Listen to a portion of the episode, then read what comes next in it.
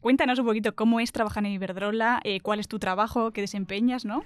Pues, o sea, yo nunca me hubiese imaginado que, que trabajar podría ser tan divertido, la verdad. Hoy nos acompaña Usue, ingeniera de energías renovables. Gestiona proyectos de innovación en Iberdrola y en su vida no existe la rutina. Cada día descubre algo nuevo. ¿Estáis listas para sorprenderos? Hola a todas y bienvenidas un día más a Clau Quiero Ser Ingeniera. Recordaros como siempre seguirnos en nuestras redes sociales que ahí subimos contenido todos los días. Y nada, agradecerte siempre a ti Mariona por estar a los mandos técnicos del programa. Y vamos a presentar a nuestra invitada de hoy. Ella es Usue, es ingeniera de energías renovables en la UPV y actualmente trabaja como gestora de innovación en Iberdrola. ¿Qué tal? Hola, buenos días, claro, ¿qué tal? Muy bien, tía, aquí un, día más, un día menos. un día más en la oficina. Bueno, te voy a preguntar, eh, ¿cómo descubriste esta carrera? O sea, ¿cuál, cuál ha sido tu, tu, proceso, ¿no? Desde, desde que eras adolescente hasta que te metiste. Pues como mi vida, nada planificado, la verdad. Un poco lo que te vas encontrando, ¿no? Y lo que ves que, que te va gustando, pero eh, en el momento de elegir carrera, sabes que hay que hacer una lista, ¿no? Con las seis seleccionadas y tal. Y yo me acuerdo que puse un pupurrí ahí, incluía eh, pues IBEF en ese momento, arquitectura, o sea, un mix eh, que no tenía ni idea de qué hacer. Sabía que iba por las carreras un poco más técnicas, vale. porque me gustaban más los números que memorizar, ¿no? Eh, pero tenía puesta industriales o eléctrica, alguna de estas típicas, cuando no sabes muy bien qué hacer, ¿no? Y vas como por una vía. Y es verdad que energías renovables empezaba a sonar, eh, porque yo soy de, de, Bilbao y en el País Vasco el gobierno vasco lo empezaba a promocionar mucho como carrera nueva. Y, y se empezaba a escuchar sobre el cambio climático y eso me despertó cierta inquietud y dije, venga, me, me, arriesgo un poco a esto desconocido mm. y me lancé y la verdad que súper buena elección y, sí. y, me alegro un montón. Sí, Joder, sí. qué guay. Y para quien no lo sepa un poquito, eh, ¿en qué consiste Ingeniería de Energías Renovables y qué salidas tiene también? Pues, a ver, al final es una ingeniería como, como todas en lo básico, ¿no? Pues aprendes un poco de fundamentos, física, mate, mecánica. Eh, tiene parte de eléctrica, de mecánica y luego uh -huh. en lo específico te vas a las energías renovables en concreto. Hay ingeniería de energía también, que sí. ahí también incluyen temas como petróleo, gas natural y tal, y renovables es solo de, de energías renovables, pues valorar recursos, saber dónde ponerlas, cómo, dónde es mejor y, y todo eso, vamos. O sea que una carrera como bastante, ¿no? Lo que decimos ahora mucho, ¿no? Que está como ingeniería industrial y luego de esa carrera empiezan a salir como otras carreras como más específicas, porque sí que es verdad que entrevistamos a dos chicas, tanto a Carlota como Patricia, que ambas habían hecho energía, o sea, ingeniería de energías, y eh, luego es verdad que dentro de la carrera como que te especializabas, ¿no? En una rama, sí. pero en tu caso ya lo tenías el, el, huevito ya perfecto, ¿no? Sí, es como irte directamente a la, a la, especialidad. Luego por eso, a veces cuando haces algo tan concreto, ¿no? Por eso luego reculé en el máster.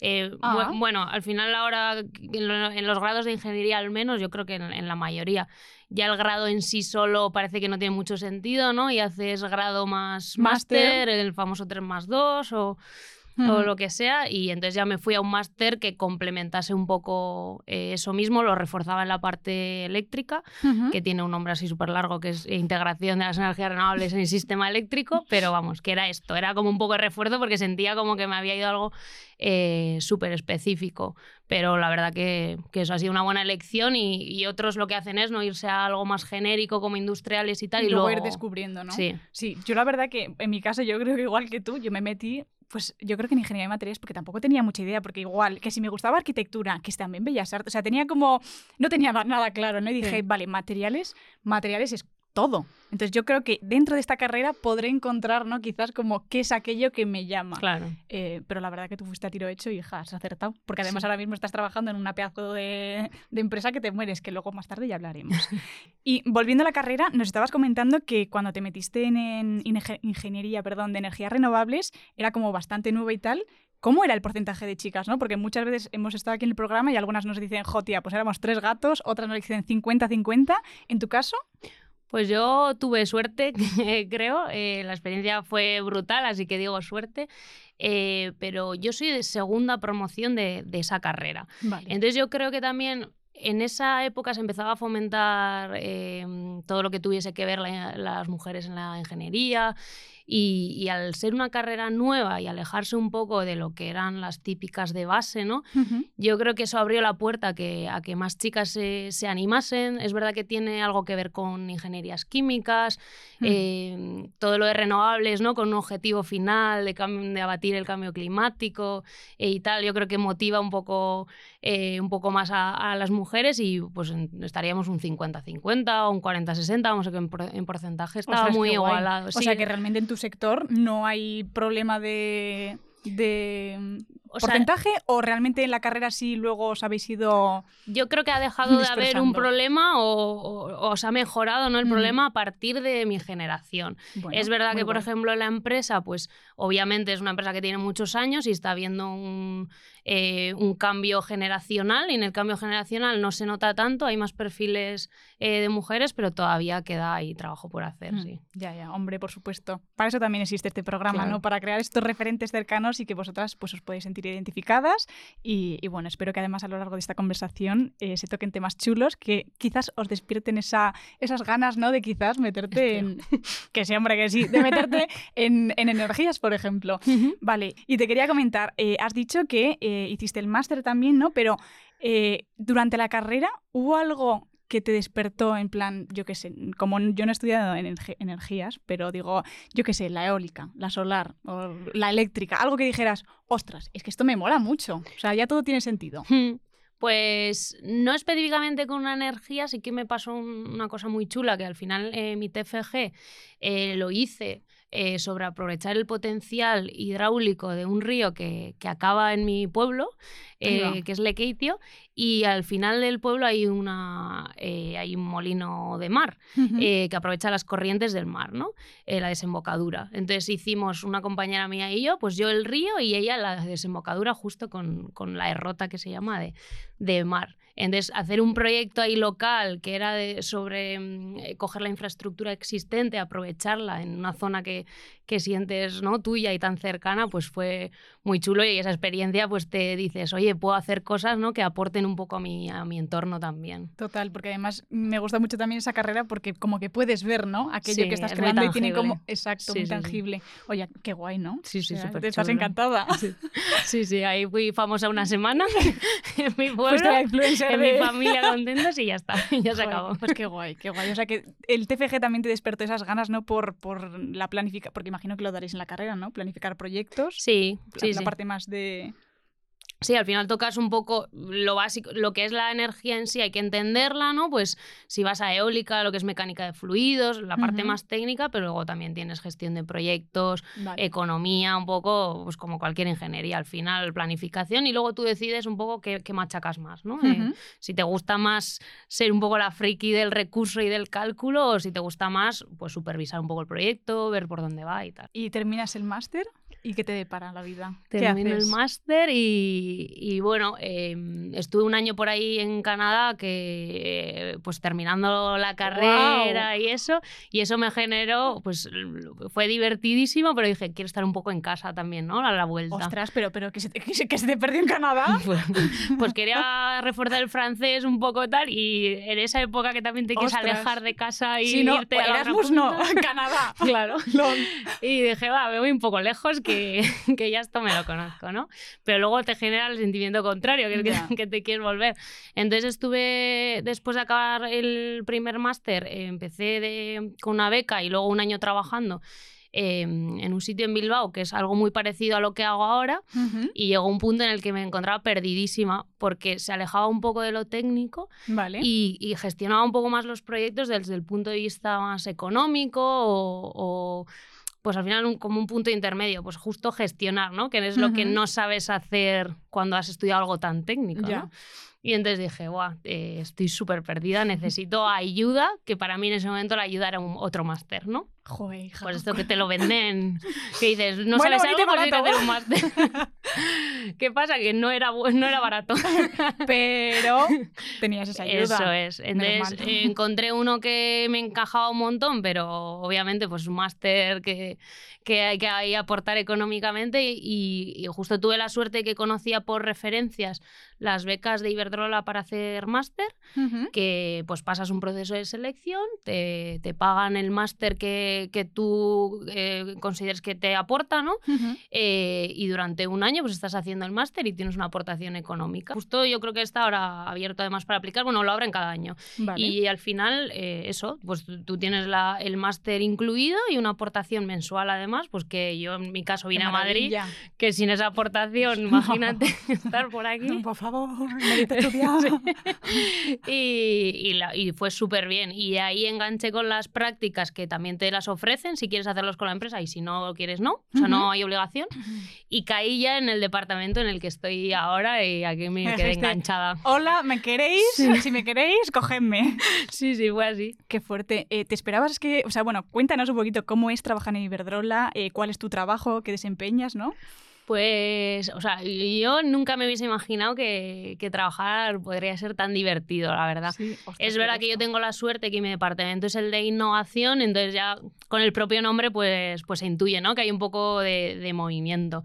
Eh, mi jefe actual fue uno de los entrevistadores a la hora del proceso de las becas y él votó que no me cogiesen.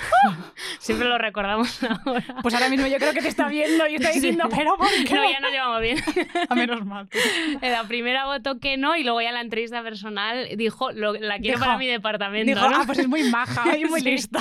creo que nos aclaraba muy bien lo que quiere. Y, y entonces yo no sabía muy bien qué hacía un departamento y estos puestos que las empresas no te las imaginas, ¿no? Tú haces renovables y crees que vas a hacer algo súper concreto.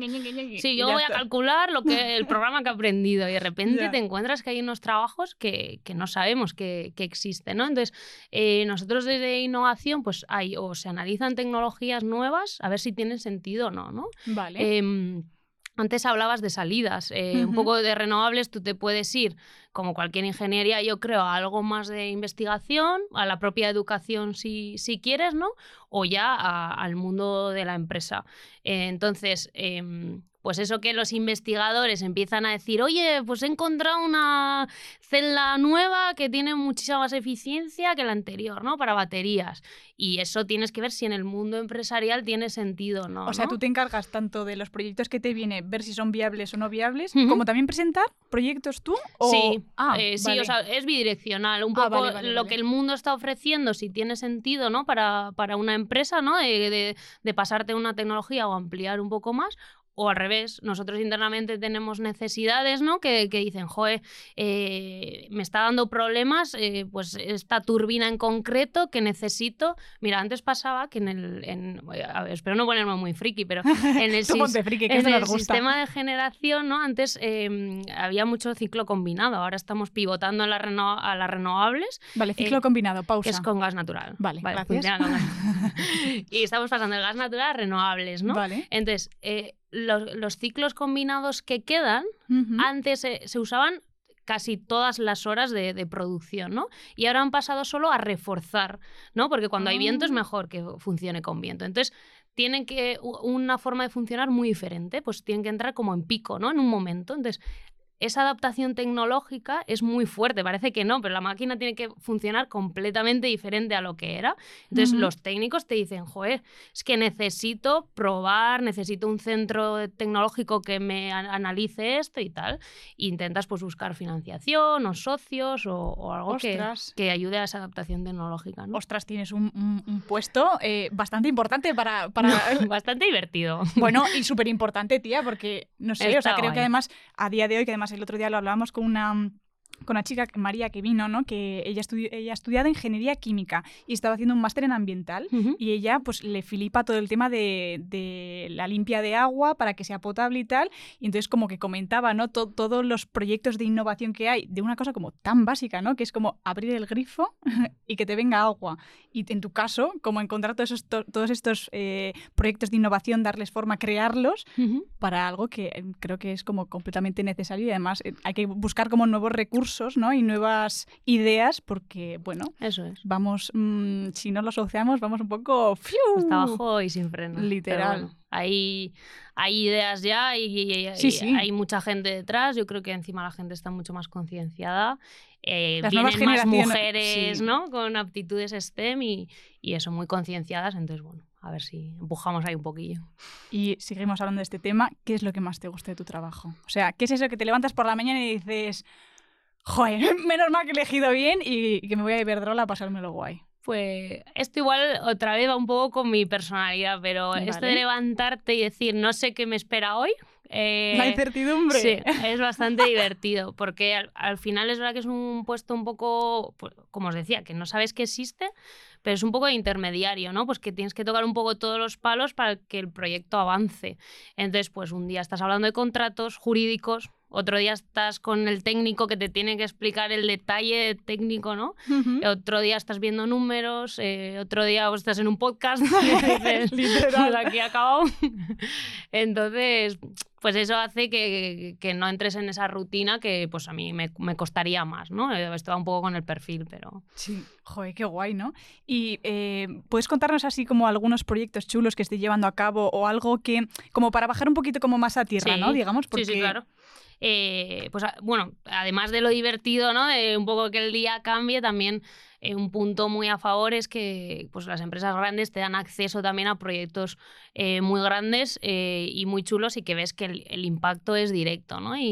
Y, pues uno de los más impresionantes para mí visuales es eh, pues que ahora mismo Iberdrola, por ejemplo, eh, está pasando a eh, de poner aerogeneradores en, en tierra, ¿no? Eh, pues la tierra, como sabemos, es limitada en espacio, en recurso, entonces nos estamos yendo, como en tierra no entra, pues a mar, ¿no? Eh, con el mínimo impacto posible y viendo dónde se puede poner, pero a mar. Entonces eh, ahí ya tienes que instalar unos mega aerogeneradores eh, de la pera, que pues ahora no sé si estamos en torno a 250 metros de altura o algo así, que vamos a, a llegar a alcanzar la Torre Eiffel al final. Eh, teníamos Sí, sí, enséñalo, enséñalo. Sería como algo así, ¿no? Bueno, una Para aerogenerador yo creo que la ha visto todo el mundo. Vale, o sea, es como un molino de viento, aerogenerador a lo fisno, Eso eh, es. molino de viento Pa' para los terrestres. Para hablar con tu cuñado y aerogenerador. Eh, exacto. Me veo. Y entonces, esta parte está en el mar. Sí, llega un- una parte tiene que estar eh, eh, o sea, Sumergida, al final ¿no? es lo que es- esto está en el fondo, se fondea, Vale. ¿no? Y entonces lo que nosotros vemos, pues llega a una altura eh, para acá. Esto es muy similar a, a lo que hay en tierra, ¿no? Y, y en la siguiente etapa, la que ahora se está viendo a ver si se consigue de una manera muy chula, es que, claro, esto imagínate lo alto que tiene que ser cuanto más te alejas ¿no? de- del mar. Entonces, Claro. claro, hay más metros que no tiene sentido que, que vayas tan abajo. Entonces, lo que estamos intentando es que floten. Me muero. ¿Vale? Para no tener que hacer toda esa Me estructura hacia abajo. Cuanto más te alejas de mar, pues más quieres que, que floten para evitar esa infraestructura. Qué fuerte. Y ahí estamos, a ver si, a ver si flotan. no se hunden. que sí, que se va a conseguir. Esto es como lo de los cohetes, ¿no? A, a ver si despega. Esto Claro. Joder, tía, me parece una idea tremenda. Está Tremenda. Sí, bueno, sí. es que es lo que te digo, si es que, bueno, vamos a dejarlo mm, por aquí. Eh, bueno, tú actualmente estás, llevas casi cinco años en Iberdrola eh, en gestión de proyectos, de innovación y tal, pero imagino que cuando entraste ahí modo pollito con mochila, mm, ¿cómo, ha sido tu proceso de aprendizaje? Pues eh, complicado y, y- y divertido, voy a, voy a repetir, pero, pero es verdad que, que, que al final, al principio cuando entras en un puesto, sobre todo como el mío, que, que, como os digo, ya era un poco de gestión desde el inicio, ¿no? Cuando tú estás un poco más preparada para hacer algo eh, más técnico. Y casi te puedo hacer el paralelo entre mis compañeros que entraron en la beca, ¿no? Que sí que fueron a puestos más técnicos y, y han ido creciendo de una manera y yo un poco de otra, ¿no? Por, depende de dónde te suelten, pues tienes como un recorrido diferente que hacer. A mí me pasó eso, pues que caí en un sitio en el que la gente ya tenía una experiencia, un rodaje. Normalmente la gente hace un puesto técnico y luego pasas a algo más de gestión, ¿no? Entonces, Vale. es súper importante para estas cosas, en una empresa tan grande además, conocer la empresa internamente. A veces tienes más jaleos internos, como en casa, ¿no? Más con la familia que, que con fuera. Entonces, eh, eso fue un mundo, aprender cómo funcionaba todo.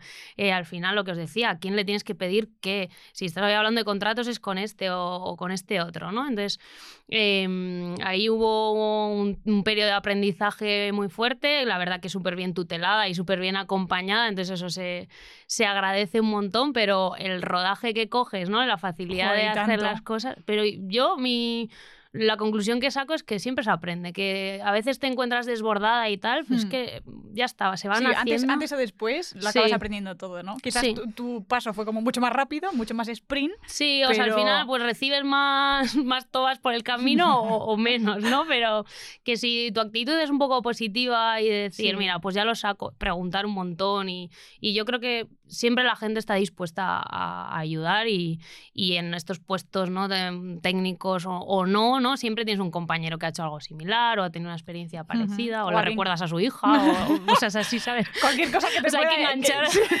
hay que agarrarse, a quien pueda para que... Hombre, es que, yo, es que yo me lo imagino, o sea, bueno, claro, es que tú también venías de un trabajo que era más o menos parecido, ¿no? Sí, pero, pero, en otro mundo era una, empresa mucho, más, pequeña. o sea, yo me imagino entrando tu primer día en plan de, ostras, ¿y ahora qué? En plan, ¿cómo sí, me como esto? Es como cuando empiezas una carrera, ¿no? que te da todo el miedo y luego vas viendo que, oye, va funcionando. Algún 5 cae o algún suspenso no tiene que caer, pero que, que, no pasa nada, que vas a la recu y ya está ahí en el trabajo.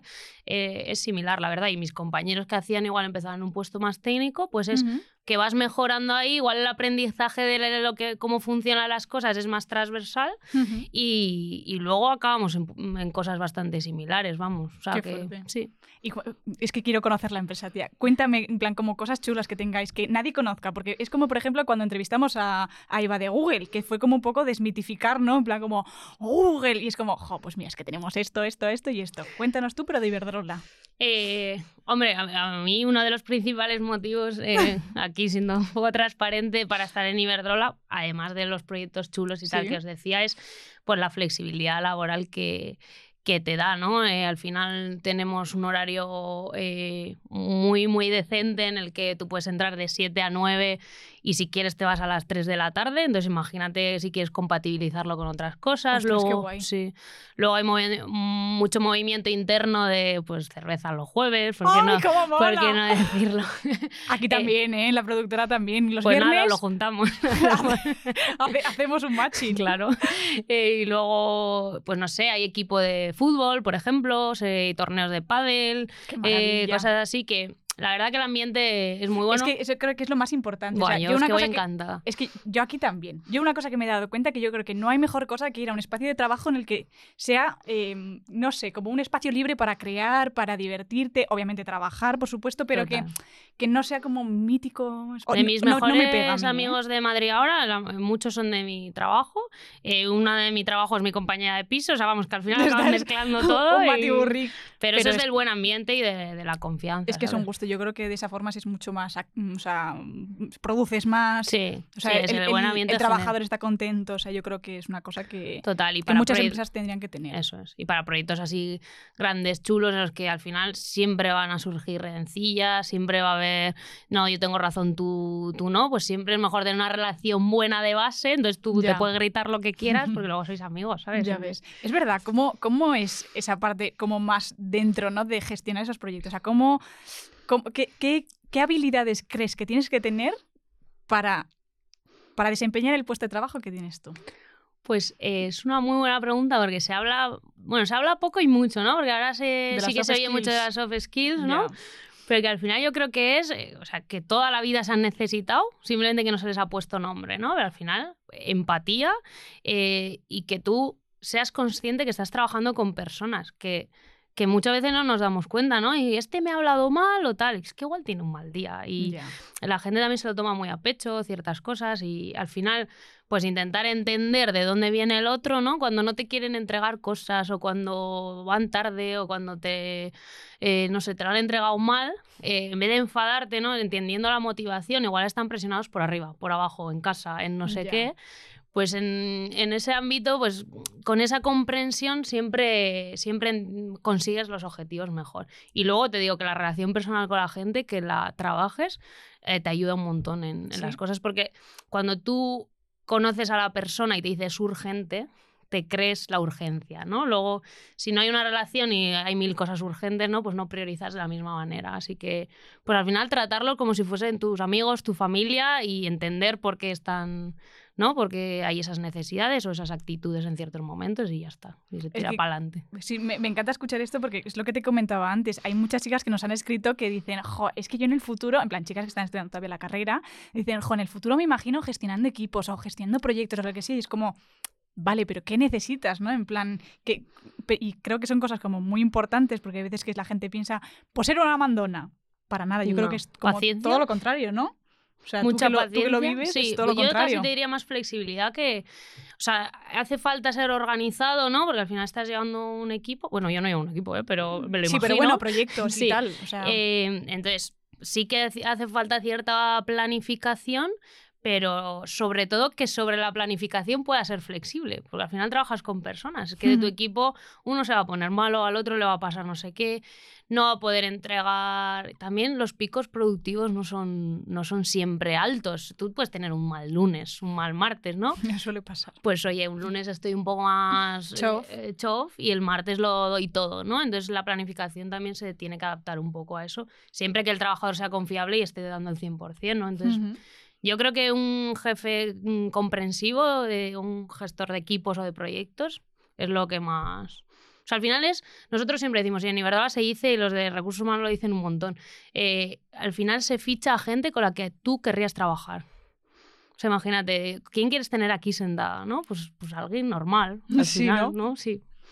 No y el mejor técnico Nico de, de no pati puchi pum pum, sino una persona que te que te, que te aporte en sí, el día a día. exacto, Es que son muchas horas ahí, muchas horas. Ya, es verdad. Yo siempre lo digo, pero creo que en nuestra etapa de trabajo pasas más tiempo con los compañeros de trabajo Claro. que con tu familia o con tu pareja. O Total. bueno, igual en tu caso que tienes esa flexibilidad, pues igual, No, ya- no, o sea, igual me rompes todos los esquemas. No, no, pero no, hay horas, o sea, vamos, flexibilidad no, no significa que no lo tengas, sino que lo, o Ya. sea, lo puedes colocar Co- en momentos Ajá, diferentes. Vale, vale. Las horas son horas, o sea, tú pasas Ya. tiempo ahí. Y en tu equipo, eh, bueno, claro, porque este podcast sale por motivo del Día de la Niña y la Mujer en la Ciencia. Volviendo a hablar lo que hemos comentado antes, eh, en- ¿cuántas mujeres sois en tu equipo? ¿Sois 50-50? Te va a gustar, porque somos eh, 50-50 o vamos 60-40. Muy bien, Iberdrola, ole. Es verdad, y, y joder, que, que tampoco quiere decir que, que esto esté hecho, ¿no? Pero es verdad que en puestos tan de gestión y tal, em, eh, puede haber perfiles adaptados, entonces es más fácil tener ese 50-50 cuando alguien es muy técnico, muy específico y no se han fomentado las aptitudes STEM, ¿no? Es cuando se ven carencias y cuando hay menos mujeres que han tenido acceso a esas carreras o, o se les ha animado menos a estudiar eso, ¿no? En, en los equipos técnicos yo creo que todavía está más desbalanceado, aunque, aunque se, o sea, se está promoviendo y yo creo que cada vez llegan más mujeres. Pero es verdad que en mi equipo, ¿no? que es más eh, genérico y tal, eh, estamos 50-50. Pues qué bien, qué bien. Y que siga siempre así y lo que dices tú, ¿no? En la parte como más que aún queda por, por ajustarla, que dentro de unos años cuando lleguemos las nuevas generaciones. Eso, ahí, eh, ahí hay hueco, ahí hay hueco. Exacto. ¿Y qué te quería preguntar? ¿Cómo, ¿Cómo te gustaría desarrollarte profesionalmente en el futuro? plan, fantaseando, ¿dónde te verías? Sigues en Iberdrola y Buena pregunta. Es- Eso es Dudo, la, la ¿eh? incertidumbre. ya el futuro... Claro. Pregúntamela a mí, yo más perdida que un pulpo en un garaje, pero... ¿Sabes lo que, lo que te he dicho? Que yo llegué a la carrera un poco sobre la marcha. Entonces, yo creo que seguiré sobre la marcha, pero es verdad que, que ayuda mucho ver perfiles eh, similares al tuyo. A ver, siempre te vas a comparar más a, a una mujer, ¿no? Entonces, ir viéndolos en puestos diferentes, pues te puede inspirar a decir, mira, pues quiero ir más por aquí o quiero ir más por allá, ¿no? Yo sí que me veo haciendo algo similar a, a lo mío, que es que puedas tocar muchos palos a la vez, Vale. que, es, que haya gente involucrada también, ¿no? que haya relaciones eh, eh, con equipos o, o con personas al final. Y, y algo que, que eso, que hay, me gustaría mucho que, que lo que tenga tenga un impacto, que lo que haga al final pueda tener un impacto, ¿no? Eso sí que me gusta sentirlo. ¿Dónde, cuándo y cómo, va a ser? Pues lo dejo un poco a, a la suerte. a la suerte ¿no? te iba a Sí. decir lo mismo. Bueno, pero está muy bien porque ya por lo menos lo tienes claro. En plan, claro, entiéndeme. Sí, O sea, no es que digas, bueno, pues estoy probando a ver qué me gusta o no me gusta. Es como, esto y esto me mola mogollón. Sí. Quiero que ¿Sabes en el que futuro pasa? tenga esas dos que cosas. cuando yo he pensado algo muy concreto, quiero esto, luego la vida te da tantas vueltas Ya. y vas para otro lado que dices, mira, con tener los mínimos claros, ¿no? Pues, oye, sí que me gustaría en algún momento volver a Bilbao, por ejemplo, yo soy de ahí, eh, o tal, pues, pues vas haciendo el camino que un poco acabe, que pueda acabar en lo que quieres, ¿no? Oye, pues está muy bien. Sí. Yo creo que lo vas a conseguir de una forma Esto- u otra. Todo esto es para, para no contestar de que no sé lo que quiero hacer. Pero yo creo que está, ha quedado bien. Creo que está muy bien, porque hay distintos tipos de respuestas. Me acuerdo, por ejemplo, que entrevistamos a una chica, eh, Marta, si no me equivoco, eh, que nos comentó, dice, jo, pues yo es que en el futuro, pues mm, yo creo que tener flexibilidad laboral. No me habló nada de que se ve en no sé dónde, sino Ujú. era como, vale, quiero esto. Ahora, ¿cómo voy a llegar a conseguirlo? Pues no lo sé todavía. Entonces, creo que también está bien. Sí, o sea, sí. no es que haya una respuesta correcta, ni muchísimo menos. No, no, la verdad que, que joder, que ahora encima eh, yo creo que muchas de las cosas que pueden venir ni nos las imaginamos. O hasta las necesidades, ¿no? Yo que te hablo de tener un impacto, Bueno, y más tú en el tema de innovaciones, que cada, día se están creando cosas nuevas. claro, si no sabes en qué puedes tener impacto, ¿no? Cuáles van a ser las necesidades, pues, pues tal, pues, pues vas fluyendo un poco y, y luego te vas adaptando al final a lo que vaya surgiendo, nuevos puestos de trabajo, eh, pues ahora con toda la inteligencia artificial, la digitalización, a saber. Es verdad, en Ahora es cerrarte un poco, ¿no? Ya. En, Iber- Adelante. en Iberdrola, ¿qué perfiles tenéis de ingenieros? Eh, de todo, absolutamente. de- de- ob- obviamente que tenga que ver con, con el mundo energético, pero en el mundo energético al final hay de los más tradicionales, que pueden ser eh, ingenieros eléctricos, industriales, hasta mecánicos, ¿no? Lo que más así básico. Ahora se necesitan un montón perfiles de mm, eh, desarrollo de software, eh, data analytics, eh, pues ingenierías más eh, que- tengan que ver más con, con, pues con software, la digitalización, la inteligencia artificial y Creo que materiales también, fíjate. Materiales sí, lo que pasa que igual no sería Iberdrola la empresa concreta. Ah, vale. O sea, es igual como, mm, por ejemplo, las... O sea, Iberdrola compraría Exacto. materiales. Es, es que estaban mirando ahora mismo el molino, pues por ejemplo, que los de Claro. materiales nos encarguemos de... Eso es. de ah, Eso amigo. Joder, o sea que necesitáis eh, Todo. de todo. De todo. Pues nena, haz un llamamiento para la gente que nos está escuchando. Si el tenemos aquí currículum en nena, el canal de empleo, creo. Pues es verdad, nena. Si, nos estáis escuchando y estáis diciendo, ostras, pues esto de Iberdrola me mola y yo, yo estoy estudiando ingeniería industrial, pues si te gusta lo que te está contando Sue, mm, tira para allá que, que- que no- que os necesitan. Sí, sí. Yo no lo descarto. Hay hueco futuro, ¿eh? para, para todo el mundo. para ti también. Para mí también. Bueno, pues eh, tendré que empezar. a- Este año termino. Ya cuando termine, da- dame un añito de pausa y luego ya Sí. voy a ver cómo me gestiono. Ya vas viendo. Vale, Usue, además eh, te quería hacer un par de preguntas porque hemos visto que en redes sociales está funcionando bastante bien como bajar un poco a tierra todo el tema de la ingeniería y, y, y como dar opciones, ¿no? En plan, esto o esto, cosas que la gente vale. entienda. Entonces yo te quiero preguntar, ¿tú qué crees? ¿Energía solar o energía eólica? Pero hay que contestar, hay que elegir. ¿o no? Lo que tú quieras. Eh, pues no podría elegir, la verdad. Eh, o sea, son dos energías eh, complementarias. Al final, solar, utilizas el sol, ¿no? Se ponen placas solares, ya puede ser en, en pequeños proyectos, como puede Ujú. ser en tu propia casa, ¿no? Que ahora cada vez se ven más, o en, o en plantas ma- más grandes. Y eólica, pues lo que hablábamos un poco antes, ¿no? O, o van en tierra, que es lo que se llama onshore, o te vas a mar, que es lo que se llama offshore, ¿no? Y al final tú tienes viento en unos momentos y sol en otros momentos, ¿no? A veces se, se complementan, ¿eh? O sea, tú puedes tener horas de sol y de viento también. Entonces al final es todo, o sea, intentar aprovechar el todas, máximo de sol y, y viento, ¿no? Que son recursos que, que ya existen. Así que me quedo con las dos. Ahí la dificultad está en aprovechar todo lo que tenemos. Es decir, Vale. eh, el sol y el viento están, la dificultad está en que estén en el momento que tú los necesitas. ¿Y cómo hay que hacer, cómo se hace eso? Pues eso, primero hay que poder transportar esa energía, ¿no? Porque tú tienes sol en un punto. Pues aquí puede ser en el sur, ¿no? Eh, Vale, Donde más haya, sí. o Extremadura, por ejemplo.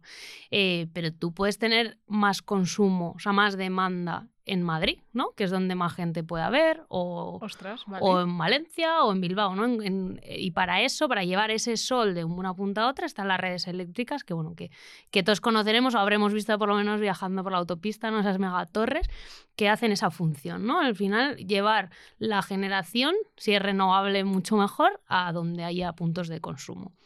Y ahí hay que trabajar en que, en que al final son tecnologías nuevas, energías nuevas, que, como os decía, funcionan en algunos, o sea, tienes sol y viento cuando los tienes, y en transportarlo de, de manera eficiente, ¿no? Qué Y fuerte.